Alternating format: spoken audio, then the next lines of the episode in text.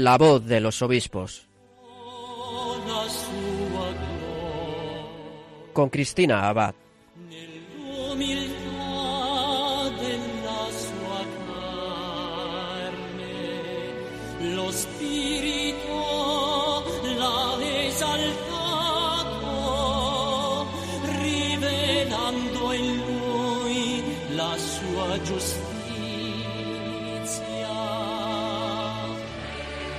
Buenas noches, querida familia de Radio María. Un cordial saludo de Cristina Abad.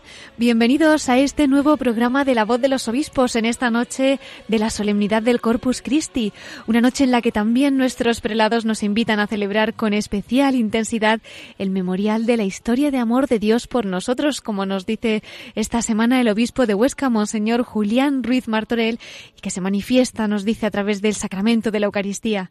Esta noche profundizaremos en el misterio insondable que estamos celebrando de la mano de nuestros obispos pero antes coincidiendo con este Día de la Caridad, en el que recordamos que no hay amor más grande que el de aquel que da su vida por los hermanos, vamos a dedicar nuestra primera parte del programa a un arzobispo que es testigo de esta entrega de amor.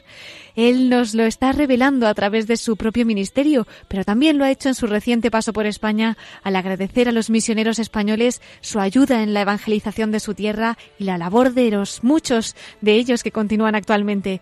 Él es el arzobispo de Ayacucho, en Perú, Monseñor Salvador Piñeiro. En Radio María hemos tenido el regalo de recibir su visita y amablemente nos ha concedido una entrevista aquí en nuestros estudios, así que en breve podrán escucharle.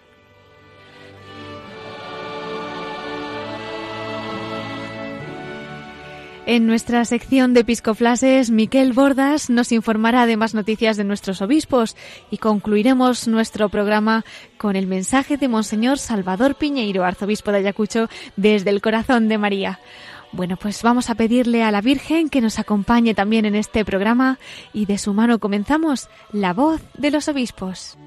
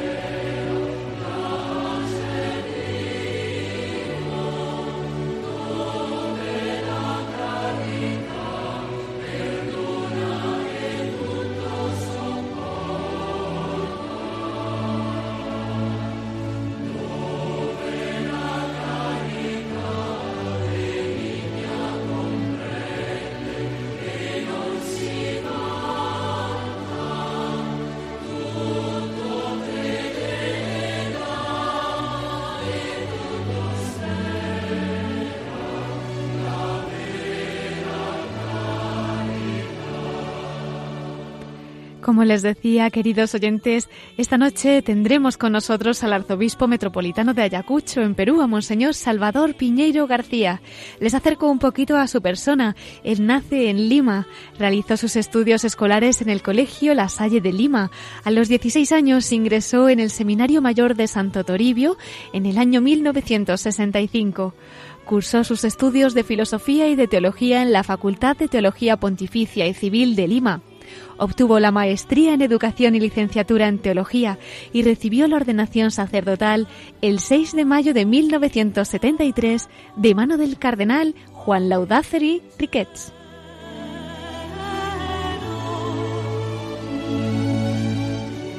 En su ministerio pastoral ha desempeñado cargos como vicario parroquial, profesor de filosofía y teología en la Facultad de Teología, profesor de la Escuela de Catequesis, párroco de Nuestra Señora del Carmen de San Miguel, párroco de la Santísima Cruz de Barranco, rector del Seminario Mayor de Santo Toribio de Mogrovejo, vicario de la Pastoral, vicario general de la Archidiócesis de Lima o párroco de Santa Rosa de Lima de Lince, entre otros.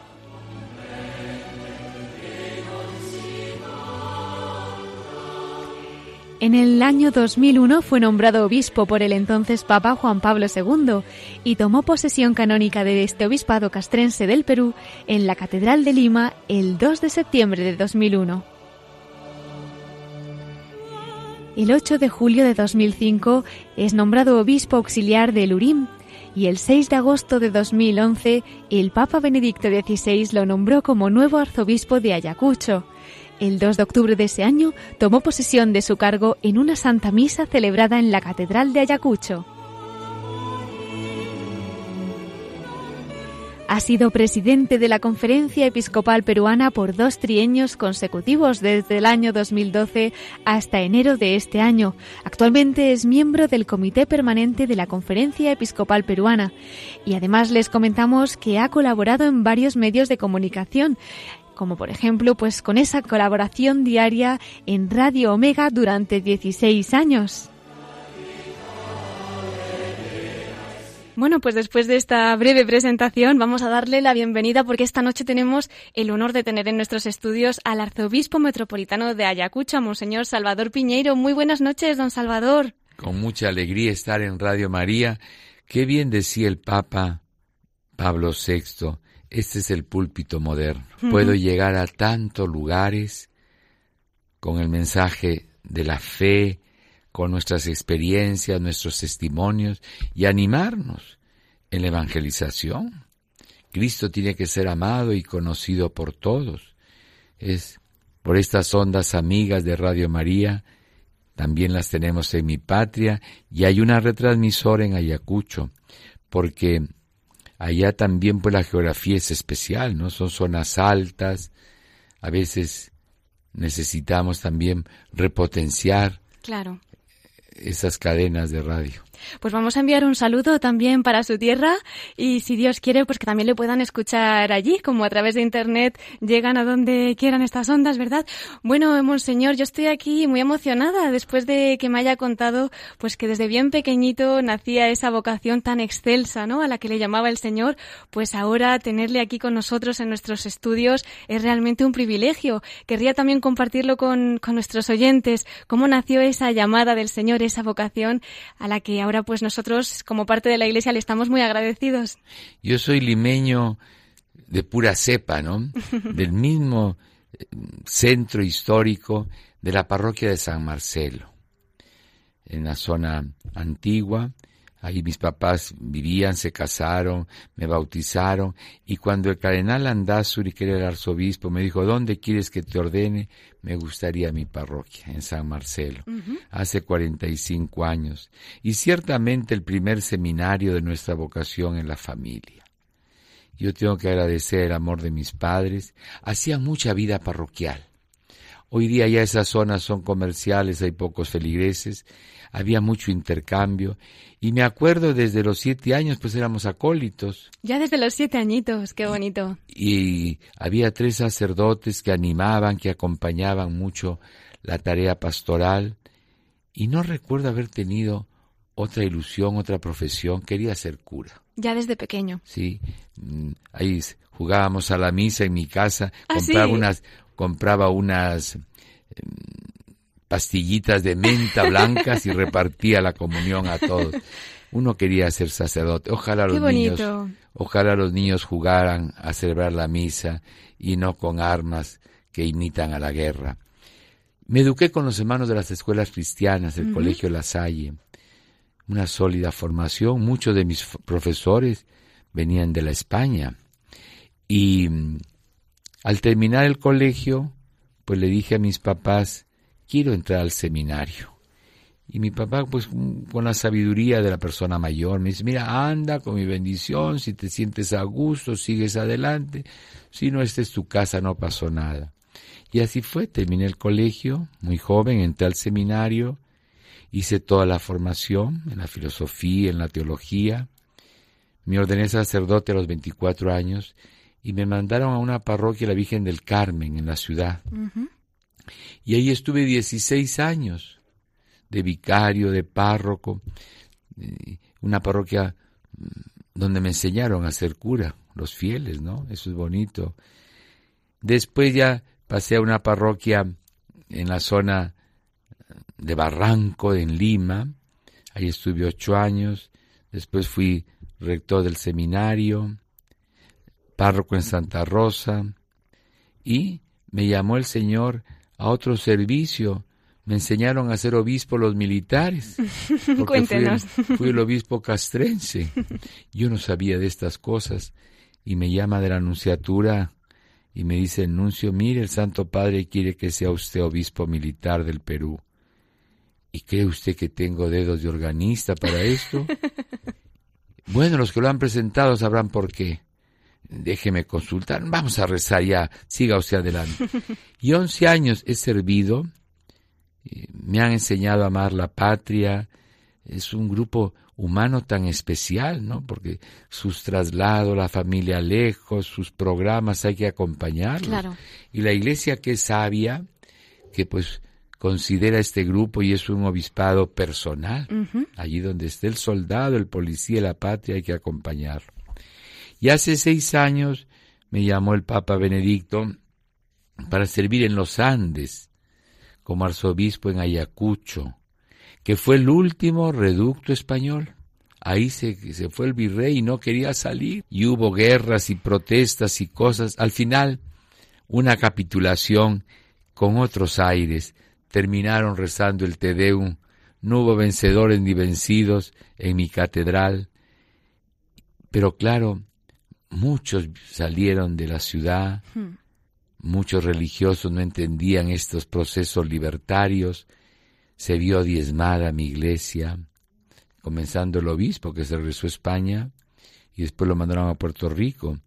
Quince años sin obispo, cerrados los centros de formación.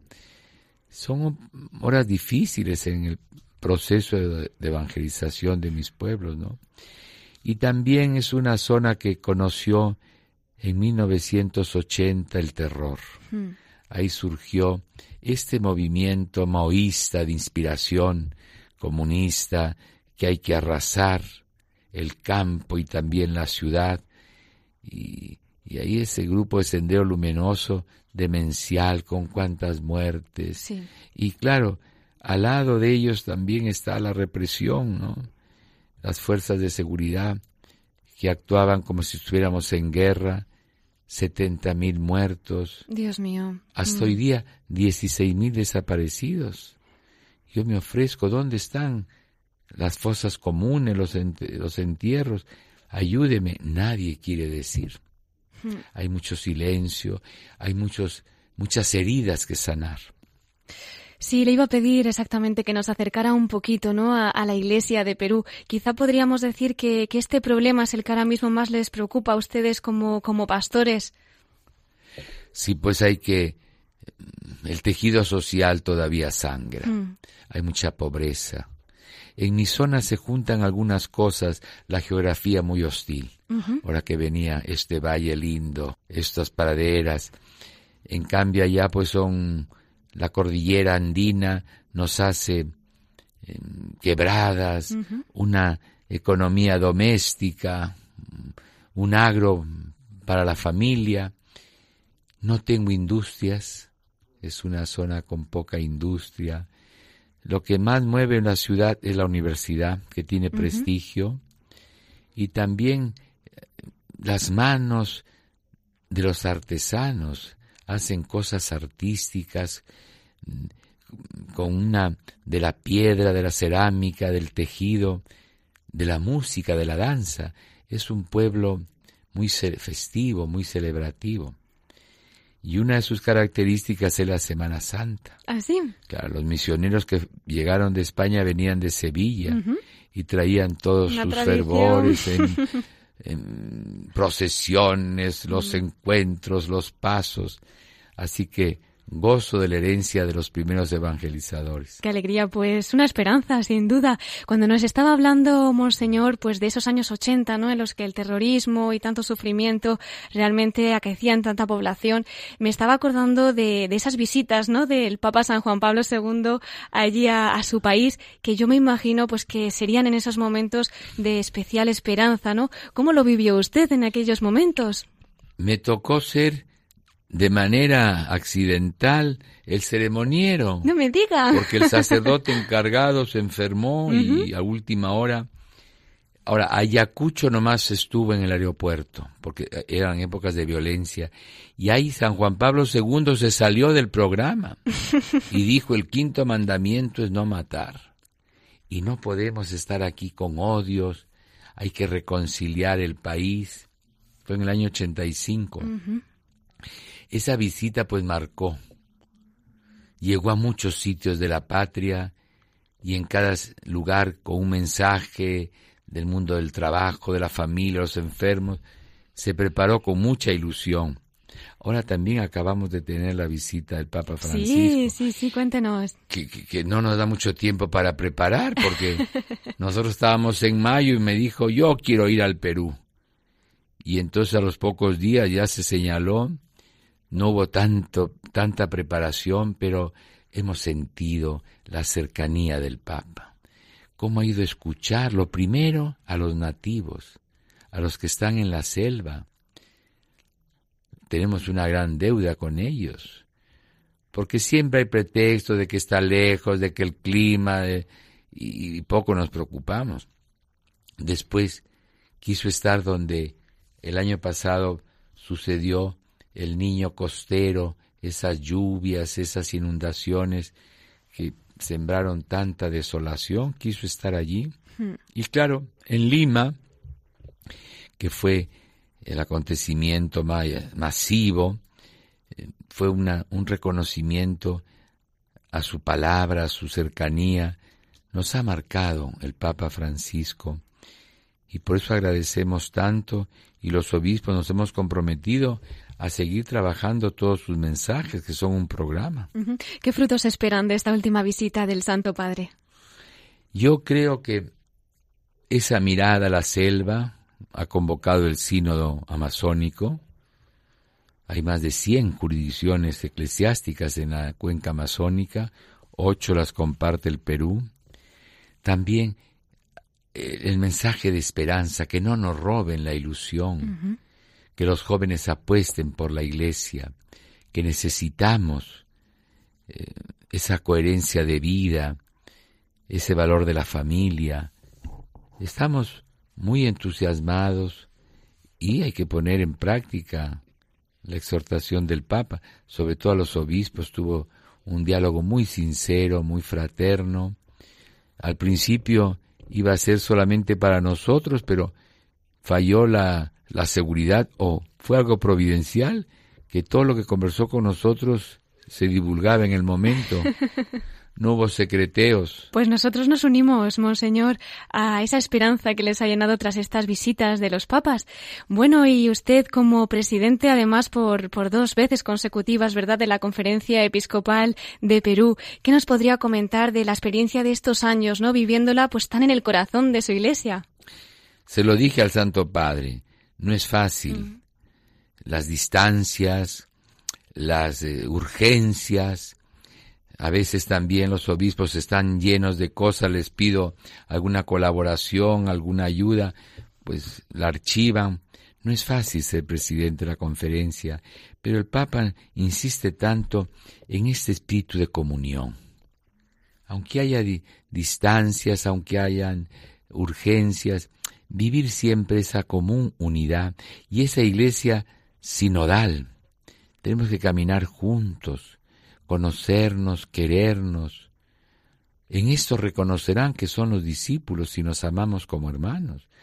Siempre nos han, nos han dado como una cantaleta de que en el Perú estamos divididos, que todo nos separa, las ideologías, las economías, pero lo que nos une es el amor a Jesús, la devoción a María y el afecto filial, una actitud de obediencia, de cariño al Santo Padre. Esas son características constantes, ¿no? En tantos lugares se venera a María, en todo sitio la cercanía, el cariño al Santo Padre. Somos una iglesia con muchas limitaciones, pero también eh, con este espíritu fraterno, de comunión, de colegialidad, de trabajar juntos.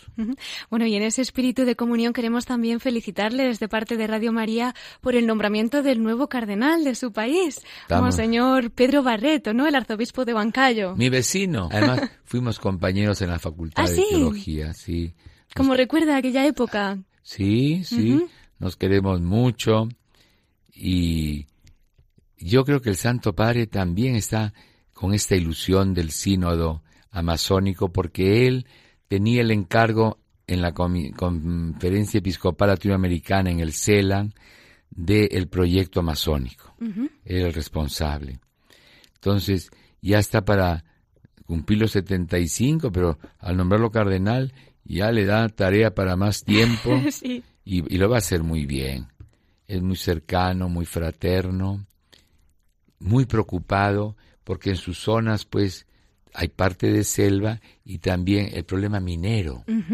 Ha habido muchos conflictos y él ha sido muy valiente en prestar su voz para que no hayan atropellos, para que se cuiden Hmm. los derechos de las personas. Monseñor, háblenos un poquito de ese problema minero, ¿no? Porque nuestros oyentes a veces en España quizás pues no vivimos tan de cerca esa realidad de otros países, ¿no? ¿Qué nos podría decir para que también nosotros encomendáramos, ¿no? Esa, esa realidad y pudiéramos hacerla un poquito nuestra también.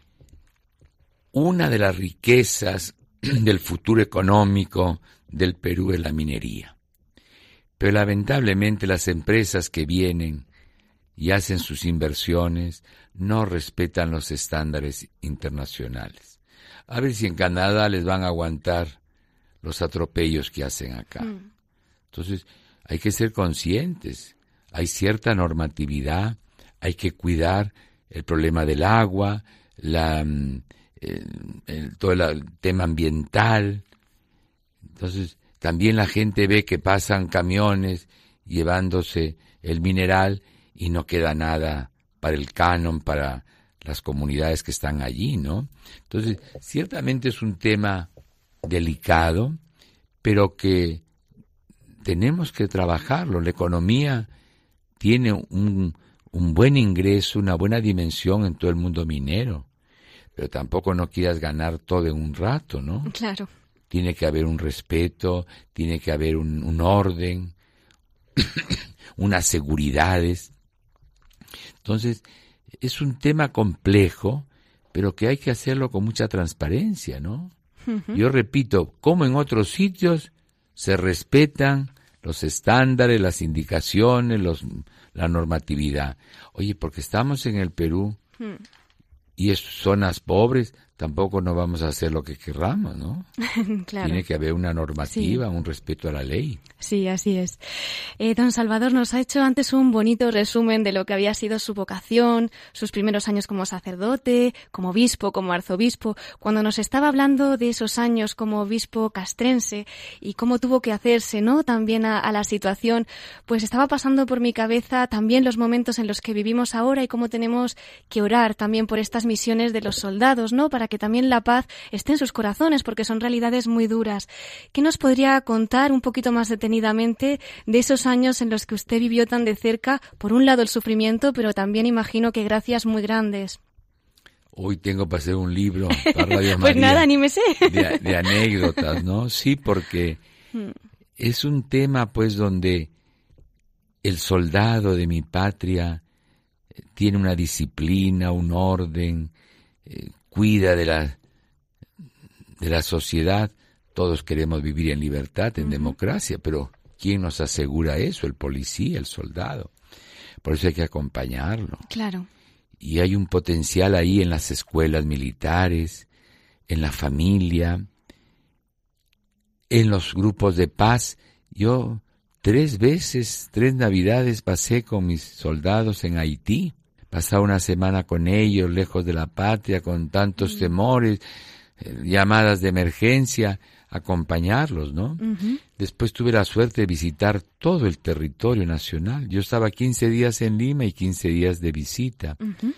Visitas muy organizadas en su sistema, en su cronograma, pero también visitas en las que el obispo, episcopo quiere decir inspector, pero yo no era el inspector militar que venía a ver dónde estaba el defecto para castigar, sino al contrario venía a ver dónde potenciábamos ese amor a la sociedad, a la familia, ¿no? Yo siempre les hablaba de los tres capitanes del Evangelio. Aquel que le fue a buscar a Jesús por la salud de su criado y le arrancó el primer milagro a distancia con aquella oración que decimos en la Eucaristía, no soy digno de que entres en mi casa de una palabra y mi soldado quedará sano. El capitán de la cruz, que hace la oración más hermosa de la historia, un pagano, ve cómo muere Jesús. Realmente este hombre, el Hijo de Dios. Y lo que les gustaba mucho cuando les hablaba de la familia de Cornelio, el primer hogar que se incorpora a la iglesia de Cristo, que viene del mundo pagano, no de las tradiciones judías. Es un hogar castrense, un capitán que le dice a Pedro, háblame de Jesús y bautízame a mí y a mi familia. Entonces, tienen eh, toda una psicología, muchas potencialidades, el mundo castrense. Repito que yo no conocía nada, pero aprendí en el camino a estar con ellos, a pasar horas difíciles de inseguridad en los lugares más inhóspitos y ayudarlos también para que vivan su fe, ¿no? Y las familias, monseñor, porque me pongo a pensar pues en sus hijos, en las mujeres, ¿no? De, de, los militares, de alguna manera también se ocupan pues de poder asesorar, dar consejo espiritual o acompañar, sobre todo en casos pues que a veces puedan ser un poquito más extremos. Sobre todo cuando están lejos de la familia. Cuando las dependencias están en las ciudades, pues tienen eh, las parroquias militares, ¿no? Tienen sus templos, sus actividades, pero cuando están solos, los chicos, los hijos no pueden ir, porque no hay colegios, y cuando están mayores, eh, no hay universidades, entonces es, hay que acompañarlos a los militares para que no descuiden el valor de la familia, que es fundamental. Una cosa buena de los obispos militares en América, que somos 16, nos reuníamos cada dos años. Y siempre teníamos un tema de reflexión. La fe en el soldado, la familia en el militar, cómo aplicar los documentos de la iglesia, cómo trabajar aparecida. Entonces, hay mucha comunicación, intercambio de experiencias, ya hace seis años que no estoy en esta tarea, pero la recuerdo con afecto y siempre me visitan, me llaman, algunos me piden un consejo que los acompañe en el matrimonio de sus hijos. Ha quedado una relación amical, muy estrecha. Pues son palabras, Monseñor, que yo creo que nos podemos aplicar todos. De alguna manera estamos en ese ejército de la Virgen, ¿verdad?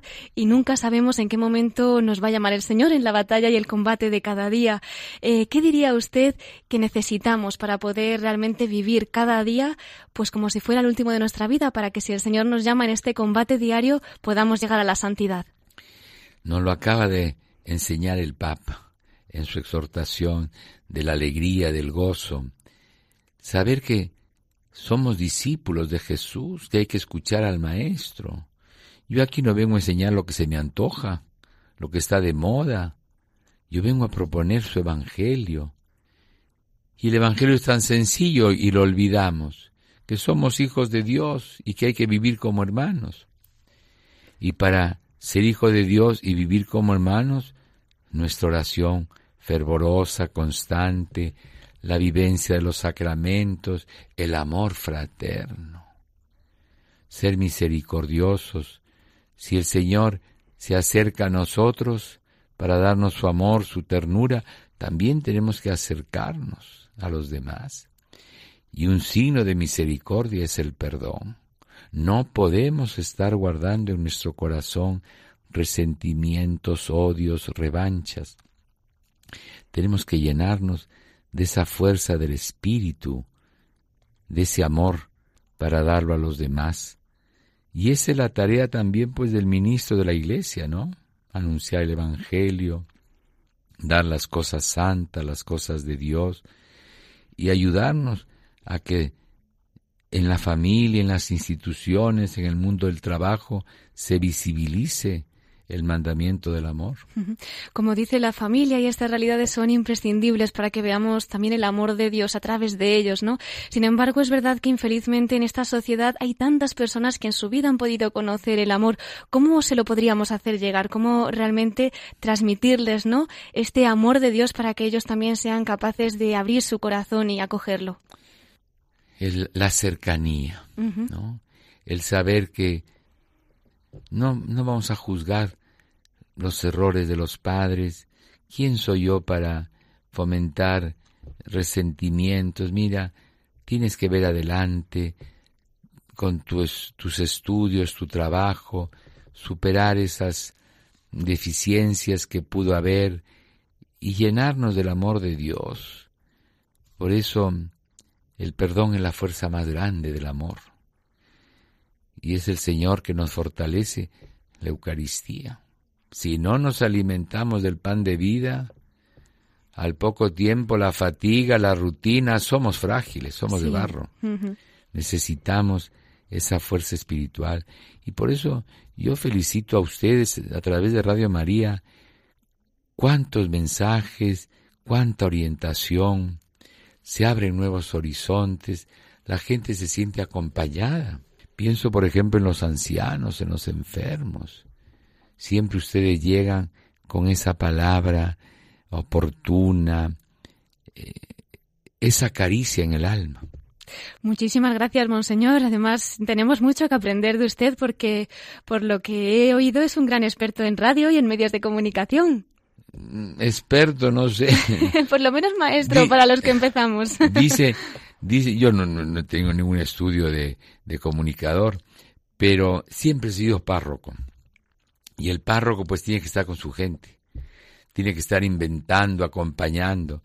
Y entonces, siempre que me invitan a los medios de comunicación, pues hay que aprovechar, porque no es tan fácil tener estos medios, y no es tan fácil encontrar técnicos, y si nos brindan esta posibilidad, como ahora que estoy de paso por España, qué alegría llegar a Radio María y agradecer a todos los directivos, al padre director, a todo el personal técnico, administrativo, a los benefactores. Hay que ayudar a estas obras. Tenemos que, desde nuestras posibilidades, brindar como bienhechores, algún granito de arena, una ayuda para que se siga multiplicando este hermoso servicio evangelizador. Pues nos acogemos a sus oraciones, don Salvador, para que podamos continuar esta misión que la Virgen quiera llevar a todos los corazones como si fuera un canto, ¿no? De la misma voz de su hijo. Bueno, y hablando de cantos, sé de una persona muy querida para ambos, que si no le pregunto por ello, me parece a mí que se va a quedar con la cosa. Y es esa anécdota que tiene usted con San Juan Pablo II, que está relacionada con una canción, por lo visto ustedes, ustedes tienen servicio de inteligencia. Ustedes qué bien se averiguan. Pues cada papa tiene su estilo, ¿no? Juan Pablo II, San Juan Pablo, nos invitaba al almuerzo, a la capilla, a rezar en una misa, nos daba un breve tiempo. Y almorzando con él éramos quince obispos y el secretario, don Estanislao, le dice, nos dice, y los peruanos no le cantan nada al Papa. y yo un poco fresco, así se dice fresco acá también. Sí, sí, sí. Muy libre. Sí, santidad, para usted con mucho cariño. Tengo el orgullo de ser peruano y soy feliz de haber nacido en esta hermosa tierra del sol, donde el indómito inca prefiriendo morir legó a su raza la gran herencia de su valor.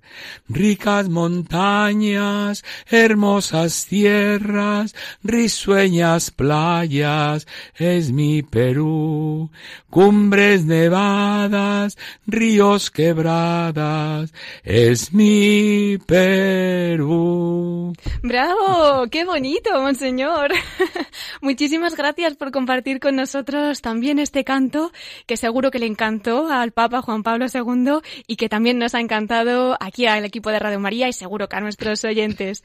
Bueno, pues yo creo que nos queda poner todo en manos de la Virgen con una sección especial que tenemos en nuestro programa que se llama La voz de los obispos desde el corazón de María y en ella les invitamos a que compartan pues alguna anécdota especial que recuerden bien de niños, de en su juventud, como sacerdote, como obispo y que pueda acercar también a nuestros oyentes al corazón de la Virgen. Nos querría dejar un mensaje también para los últimos minutos después de la sección de noticias de los episcoflases y que podamos acercarnos a la Virgen Virgen también a partir de su testimonio? Sí, con mucha alegría. Pues muchísimas gracias y hasta dentro de unos minutos entonces que escuchemos ese mensaje.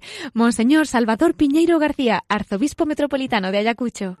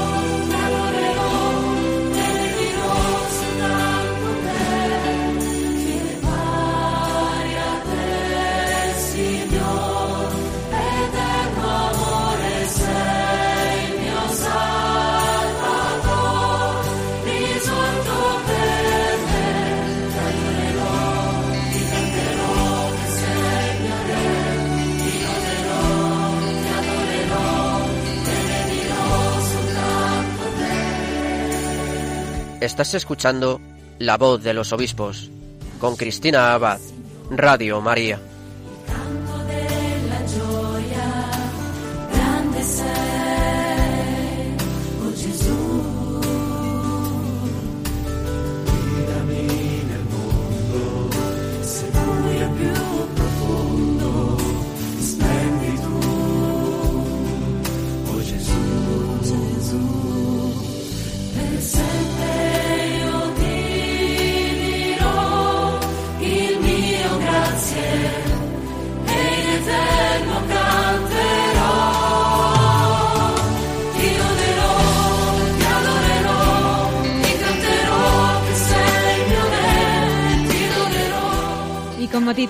Esta canción, también nosotros alabamos y adoramos a Jesús en esta noche del Corpus Christi.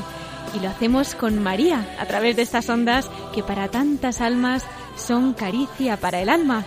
Con estas palabras describía el arzobispo de Ayacucho en Perú, Monseñor Salvador Piñeiro, esta obra que Radio María está llevando a cabo en tantos rincones de la tierra. Bueno, y ahora vamos a continuar con más mensajes, con más noticias de nuestros obispos, así que vamos ya a dar paso a los episcoflases con Miquel Bordas.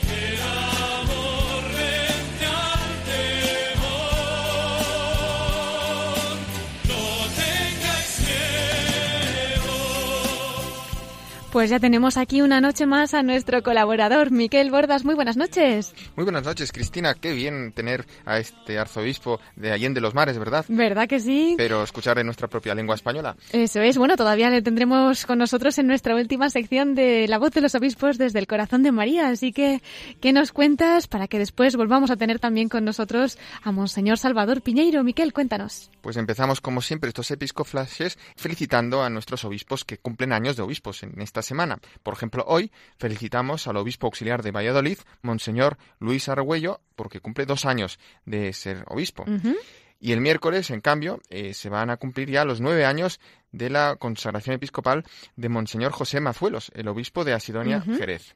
El viernes, en cambio, ya se cumplen los cinco años de la consagración episcopal del obispo de Astorga, Monseñor Juan Antonio Menéndez, y finalmente el sábado se van a cumplir ya pues los 28 años de la consagración episcopal del actual obispo auxiliar emérito de Toledo, Monseñor Carmelo Borovia. Pues vamos a tener en cuenta estas intenciones para esta semana. Pedimos a nuestros oyentes que encomienden mucho a estos cuatro obispos para que en su ministerio pues cada día se sigan acercando más al Señor y configurándose más con Cristo. ¿Qué más noticias tienes, Miquel, para esta semana? Pues el pasado jueves eh, la diócesis de Getafe inauguró el Foro Mariano Diocesano, que va a ser un espacio de reflexión y debate sobre el lugar de la Virgen María en la obra redentora de Nuestra Señora. Qué interesante. Sí, sobre todo para preguntarse sobre la conveniencia de promover el quinto dogma mariano, que sería la, mediación universal de la Virgen o la corredención, ¿eh? declararla como corredentora. Pues bien, este foro eh, ha sido inaugurado en la parroquia de Santa Maravillas de Jesús de Getafe y han participado en esta inauguración los tres obispos de esta diócesis y es la razón por lo que lo traemos aquí. El foro pues se inauguró con la misa celebrada por el titular de la diócesis, eh, don Ginés García Beltrán, y también con celebrada por el obispo auxiliar, eh, don José Rico Pavés, y el obispo mérito, don Joaquín López de Andújar.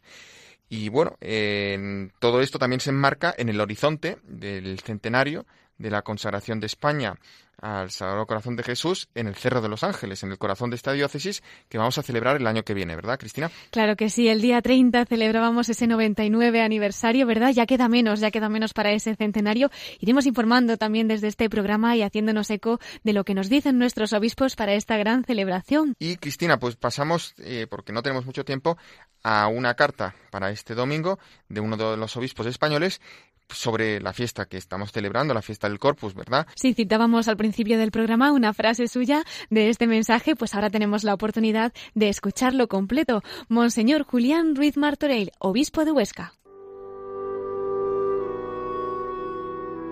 Queridos hermanos en el Señor, os deseo gracia y paz. En la solemnidad del Corpus Christi celebramos con especial intensidad el memorial de la historia de amor de Dios por nosotros. No se trata de un recuerdo más, no es una vuelta nostálgica hacia el pasado, no es una mirada hacia acontecimientos que han quedado en un tiempo que ya no existe. El sacramento de la Eucaristía actualiza de modo real y tangible lo que el Señor hizo en la historia de la humanidad. Nuestra propia historia de salvación se fundamenta en todo lo que el Señor ha hecho por nosotros, en nosotros y con nosotros. El año pasado el Santo Padre Francisco decía en la solemnidad del cuerpo y la sangre de Cristo, recordar es esencial para la fe, como el agua para una planta. Así como una planta no puede permanecer con vida y dar frutos sin ella, tampoco la fe si no se sacia de la memoria de lo que el Señor ha hecho por nosotros. Y añadía, la memoria es importante porque nos permite permanecer en el amor, recordar, es decir, llevar en el corazón, no olvidar que nos ama y que estamos llamados a amar. Recordar es volver a pasar por el corazón. En la liturgia del Corpus Christi hay una apremiante llamada a no olvidar. Recuerda todo el camino que el Señor tu Dios te ha hecho recorrer. Con demasiada frecuencia nuestra memoria es frágil y quebradiza. Está debilitada porque vivimos inmersos en muchos acontecimientos que pasan por nuestra vida sin dejar rastro. Somos, según decía el Papa, hambrientos de novedad, pero pobres de recuerdos. De modo que viviendo al instante, se corre el peligro de permanecer en lo superficial, en la moda del momento, sin ir al fondo, sin esa dimensión que nos recuerda quiénes somos y de dónde venimos. Pero en medio de la fragmentación de la vida, el Señor sale a nuestro encuentro en el pan de la vida, haciéndose alimento humilde que sana con amor nuestra memoria enferma de frenesí. Porque la Eucaristía es el memorial del amor de Dios, la actualización gozosa y a lo vivo en la que se nos da todo el sabor de las palabras y de los gestos de Jesús, el gusto de su Pascua, la fragancia de su Espíritu. Recibiendo la Eucaristía se imprime en nuestro corazón la certeza de ser amados por Él. La Eucaristía es memorial, acontecimiento que actualiza el pasado, lo hace presente, nos permite vivirlo con intensidad aquí y ahora y nos abre en esperanza hacia el futuro. El memorial eucarístico no es una memoria abstracta, fría o conceptual, sino la actualización viva y consoladora del amor de Dios. Según decía el Papa, la Eucaristía nos impulsa a vivir con gratitud porque nos reconocemos hijos amados y saciados por el Padre. Nos permite vivir la libertad porque el amor de Jesús, su perdón, sana las heridas del pasado y nos mitiga el recuerdo de las injusticias sufridas e infligidas. Nos hace crecer en paciencia porque en medio de la adversidad sabemos que el Espíritu de Jesús permanece en nosotros. Nos recuerda que no somos individuos, sino un cuerpo, el santo pueblo fiel de Dios. La Eucaristía es el sacramento de la unidad y quien la recibe se convierte en artífice y constructor de unidad. Recibid mi cordial saludo y mi bendición.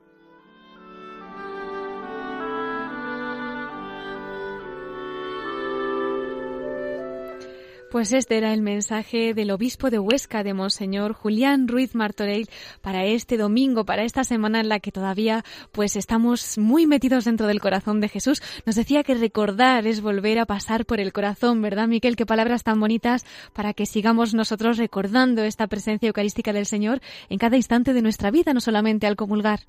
Y esa presencia eucarística de nuestro Señor es el centro de este santo pueblo de Dios que formamos todos nosotros. Y Miquel, como veo que estamos ya un poquito justos de tiempo, ¿qué te parece si pasamos ya a la perla que has rescatado esta semana? Que creo que además va muy acorde con el obispo al que hemos entrevistado en el programa de hoy, ¿no? Sí, porque tendremos que cruzar el charco y pasar los Andes para volver a Perú pero hace más de 400 años, en tiempos de la conquista de América. Y me estoy refiriendo a un predecesor, a uno de los primeros obispos peruanos, el español Santo Toribio de Mogrovejo, que fue arzobispo de Lima.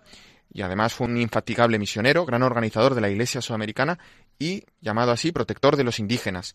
Santo Toribio había nacido en Mayorga, que es una población castellana entre León y Valladolid, en 1538. Estudió Derecho y fue nombrado por el rey Felipe II en 1573 presidente de la Inquisición en Granada, un cargo delicado. Y ahí va a continuar hasta que va a ser presentado y nombrado para como arzobispo de Lima por parte del Papa Gregorio XIII en 1578. Pero había un problema. Eh, no tan infrecuente en aquellos años, porque este, este jurista pues era solo clérigo de tonsura, laico. Entonces había que ordenarle sacerdote y ordenarle obispo. Que se dice pronto, ¿eh? En efecto. Así que rápidamente recibió las órdenes y también la consagración episcopal en Sevilla en 1579, desde donde partió pues a las Américas. Llegó al Perú eh, dos años después, en 1581, y bueno, eh, se distinguió al nada más llegar a su sede, que es la, la ciudad de Lima, en el virreinato del Perú, pues por su celo pastoral tanto con los españoles, criollos y los indios, dando ejemplo de pastor santo y sacrificado. Y esto no era nada fácil, porque era una diócesis enorme, era como un casi medio continente de América, eh, no solo abarcaba el, Perú, sino los países vecinos. Y también pues contaba con una población india indócil, eh, que había sido conquistada recientemente, y también con los criollos, los españoles o sus descendientes, muy habituados a vivir según sus caprichos. Y frente a estos abusos de los conquistadores, también pasaba que los propios sacerdotes pues, eran demasiado tolerantes. Pero este arzobispo pues eh, lo combatió y frente a esta excusa que ponían estos españoles o estos criollos de que esto era la costumbre, él decía que no, que solo Cristo es la verdad y no costumbre. Por tanto, estas medidas enérgicas que él va a tomar contra estos abusos le atrajeron ya muchas persecuciones y calumnias. Él callaba y lo ofrecía todo por amor a Dios, exclamando, al único que es necesario siempre tener contento es a nuestro Señor. También va a destacar eh, Santo Toribio de Mogrovejo por haber convocado tres concilios provinciales limenses, eh, dedicados especialmente a la evangelización de los indios y también a aplicar pues todo lo que fue el concilio de Trento en aquellas tierras. Y también pues se caracterizó este arzobispo este santo arzobispo porque no solo aprobaban, se aprobaban leyes en estas eh, en estas reuniones sino que las hacía cumplir también, pues, uno de sus hitos fue la fundación del Seminario de Lima, que él va a poner bajo la advocación de su patrono, que era Santo Toribio de Astorga, otro obispo eh, de Astorga del siglo V, VI, que vamos a intentar también traer a este programa en alguna perla. Y este va a ser el primer seminario de América. Eh, Santo Toribio también, para relacionarse con sus fieles, aprendió la lengua nativa de los indios, el quechua para poder pues evangelizarles. Y también se dedicó durante un gran tiempo de su estancia en esta archidiócesis limense a visitarla. Realizó tres visitas pastorales que llevaron 17 de los 25 años que estuvo ahí. Eh, se dice que Santo Toribio recorrió unos 40.000 kilómetros visitando y ayudando a sus fieles. Él mismo va a resumir estos itinerarios al escribir más de 5.200 leguas, muchas veces a pie, por caminos muy farragosos y ríos, rompiendo por todas las dificultades y careciendo algunas veces de cama y comida. A veces lo hacían mula, por caminos casi intransitables, pasando por climas terriblemente fríos a climas ardientes. Y los preferidos en estas visitas eran siempre los indios y los negros, especialmente los más pobres, los más ignorantes y los enfermos. Y esto va a provocar que consiga la conversión de un enorme número de indios. Cuando iba de visita pastoral, viajaba siempre rezando. Y al llegar siempre al destino, lo primero que visitaba era el templo. Y reunía a los indios, les hablaba horas y horas en su, en su idioma nativo. Una vez, por ejemplo, una anécdota, le salió al encuentro, eh, no eh, precisamente en son de paz, una tribu muy guerrera, pero al ver al arzobispo tan venerable y tan amable, cayeron todos de rodillas ante él y le atendieron con gran respeto las enseñanzas que les daba. ¡Qué impresionante! Así es, sí, sí.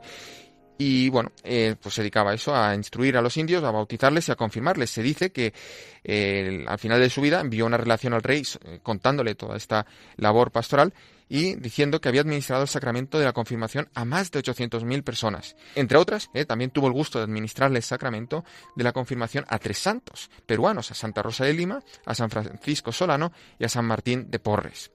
Pues bien, ya voy terminando, Cristina, pero simplemente para destacar que Santo eh, Toribio de Mogrovejo pues fue un gran trabajador, eh, por supuesto, pero sobre todo tenía un gran amor a la Eucaristía. Esto le daba fuerzas. Y también era muy generoso. Y otra anécdota, pues era tan generoso y repartía entre los pobres todo lo que poseía. Así, una vez al regalarle sus camisas a un necesitado, le recomendó, váyase rapidito, no sea que llegue mi hermana y no permita que usted se lleve la ropa que tengo para cambiarla. Y, bueno, así pues apuró su vida, agobiado por los trabajos y la austeridad de sus penitencias, y murió durante una visita pastoral a 440 kilómetros de la sede de, Lima, en la población de Saña, el 23 de marzo de 1606, que era Jueves Santo. Justamente eh, había estado ahí predicando y confirmando a los indígenas. Su cuerpo cuando fue llevado a Lima un año después, todavía se hallaba incorrupto. Pues esa fama de santidad fue rápidamente reconocida porque fue beatificado por el Papa Inocencio XI en 1679 y unos años más tarde, en 1726, fue canonizado por Benedicto XIII. Y en 1983, San Juan Pablo II lo va a proclamar patrono del episcopado latinoamericano. Su fiesta se celebra el 27 de abril, por ejemplo, también se celebra Nuestra Señora de Montserrat en esta fecha. Y si quieres, si tengo un poquito más de tiempo, tengo una oración a Santo Toribio. ¿La quieres rezar conmigo, Cristina? Claro que sí, vamos a pedir a Santo Toribio que interceda por nuestros obispos, así que invitamos también a nuestros oyentes a que escuchen esta oración y que se unan de todo corazón. Quien quiera puede tomar nota y la puede aprender también. Santo, Toribio tú que nos dejaste un ejemplo inigualable de amor por Cristo, por la Iglesia y por las almas, y proclamaste el Evangelio con tu vida de santidad, más que con palabras. Intercede ante Dios por nuestras almas necesitadas de la gracia de Dios para seguir tu camino, siendo fieles al Evangelio, comenzando con nuestros corazones en relación con el Señor, en relación con nuestra familia y las personas más cercanas, como también con aquellas que son solo observadoras de nuestros actos, sepamos llevar el mensaje de Cristo. Ayúdanos en los momentos de oscuridad, de tribulaciones. Reza por nosotros para que podamos dar una mejor respuesta con fe y esperanza en el Señor.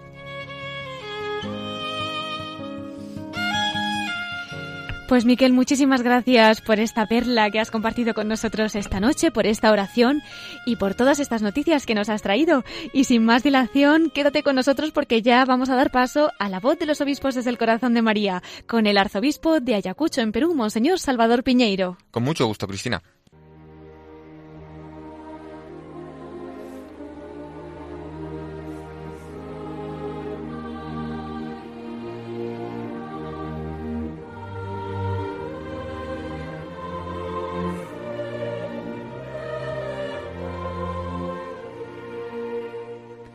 Y entramos ya en nuestra sección de la voz de los obispos desde el corazón de María. Hemos escuchado en la primera parte de nuestro programa esa entrevista al arzobispo metropolitano de Ayacucho, Monseñor Salvador Piñeiro, que amablemente nos ha concedido aquí en Radio María en su paso por España. Bueno, pues ahora tenemos también el privilegio de acercarnos a la Virgen con su testimonio desde el corazón de María. Don Salvador, ¿querría dejarnos algún mensaje en particular para que también nosotros podamos adentrarnos en ese inmaculado corazón de la Virgen.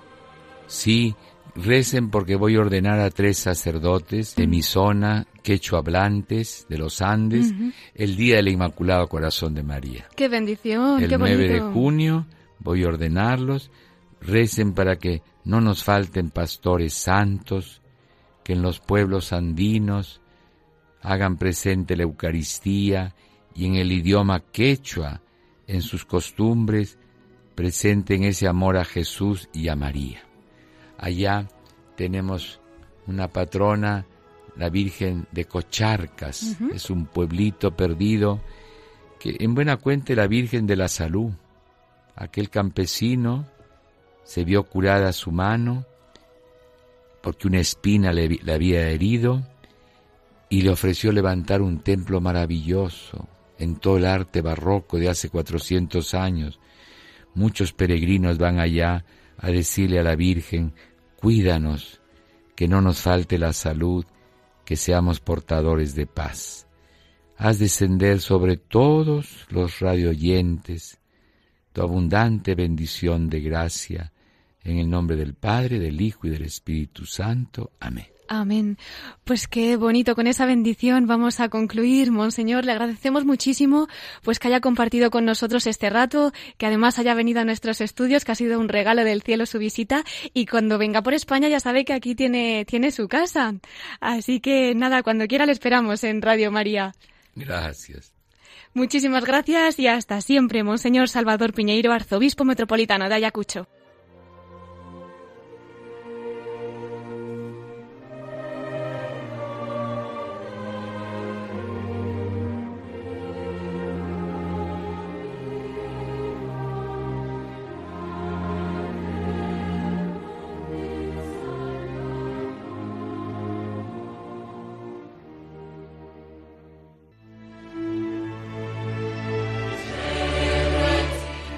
Ya hemos llegado al final de nuestro programa, queridos oyentes. Nos vamos a despedir, pero no sin antes recordarles nuestro correo electrónico para todos aquellos que nos quieran escribir. Pueden hacerlo a la voz de los obispos arroba radiomaria.es.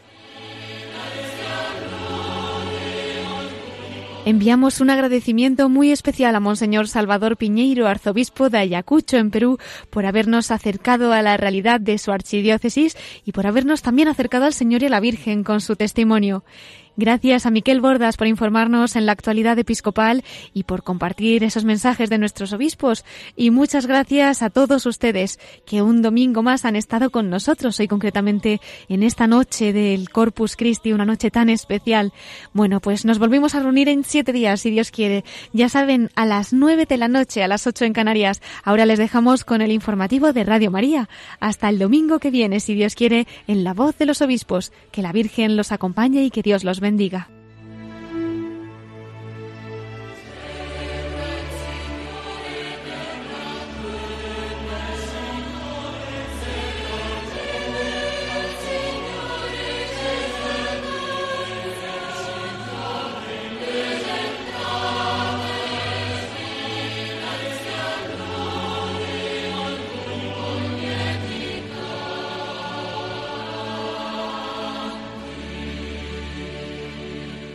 Han escuchado la voz de los obispos